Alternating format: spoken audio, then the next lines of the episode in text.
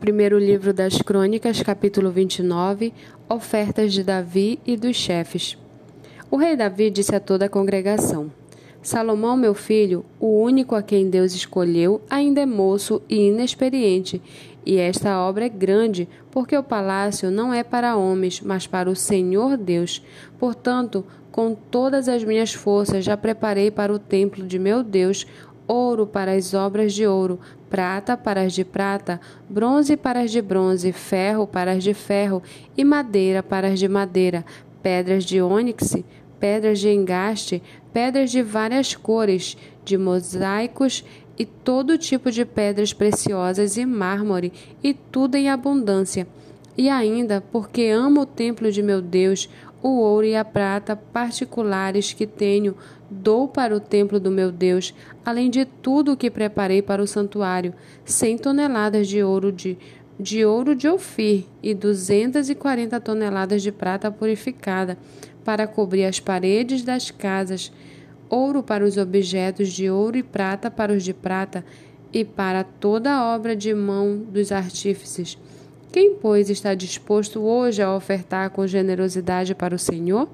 Então os chefes das famílias, os chefes das tribos de Israel, os capitães de mil, os capitães de cem, e até os administradores da obra do rei fizeram ofertas voluntárias e deram para o serviço da casa de Deus cento e setenta toneladas de ouro, dez mil barras de ouro, 340 toneladas de prata, 612 toneladas de bronze e 3.400 toneladas de ferro.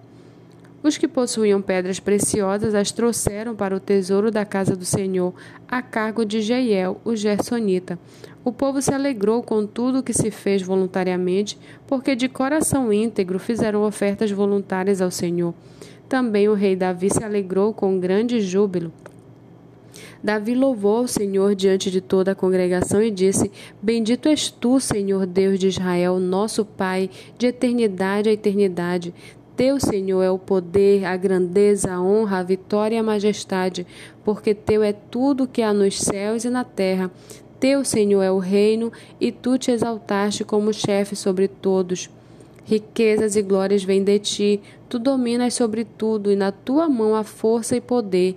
Contigo está o engrandecer e dar força a todos.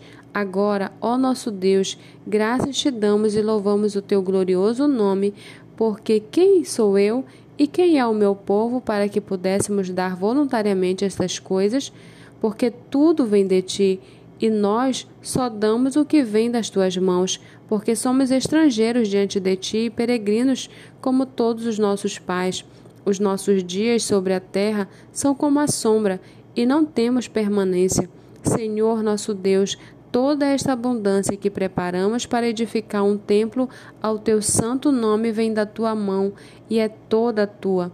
Bem sei, meu Deus, que tu provas os corações e que te agradas da sinceridade.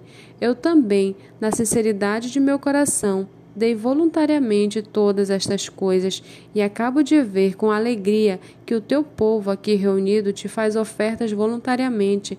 Senhor, Deus de nossos pais, Abraão, Isaque e Israel, conserva para sempre no coração do teu povo estas disposições e pensamentos, firma o coração deles em ti e ao meu filho Salomão dá coração íntegro para guardar os teus mandamentos, os teus testemunhos e os teus estatutos, fazendo tudo para edificar este palácio para o qual fiz todos esses preparativos. Então Davi disse a toda a congregação: Agora louvem o Senhor seu Deus. Então toda a congregação louvou o Senhor, Deus de seus pais. Todos se inclinaram a cabeça e adoraram ao Senhor e se prostraram diante do rei. No dia seguinte, trouxeram sacrifícios ao Senhor e lhe ofereceram holocaustos de mil bezerros, mil carneiros, mil cordeiros, com as suas libações, sacrifícios em abundância, por todo Israel. Comeram e beberam naquele dia diante do Senhor com grande alegria.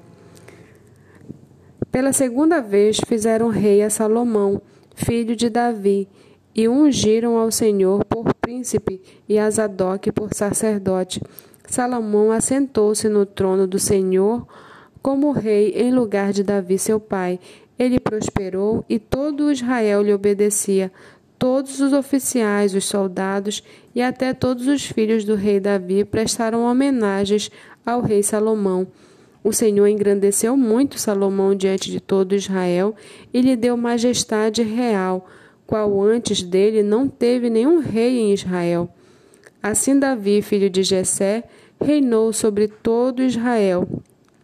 Ele reinou sobre Israel durante quarenta anos, sete anos em Hebron e trinta e três em Jerusalém. Morreu em boa velhice, cheio de dias, riquezas e glória, e Salomão seu filho reinou em seu lugar.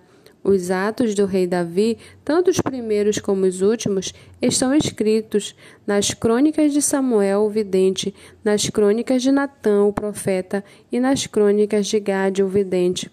Ali também está registrado o que se passou no seu reinado e se fala a respeito do seu poder e de todos os acontecimentos que se deram com ele, com Israel e com todos os reinos daquelas terras.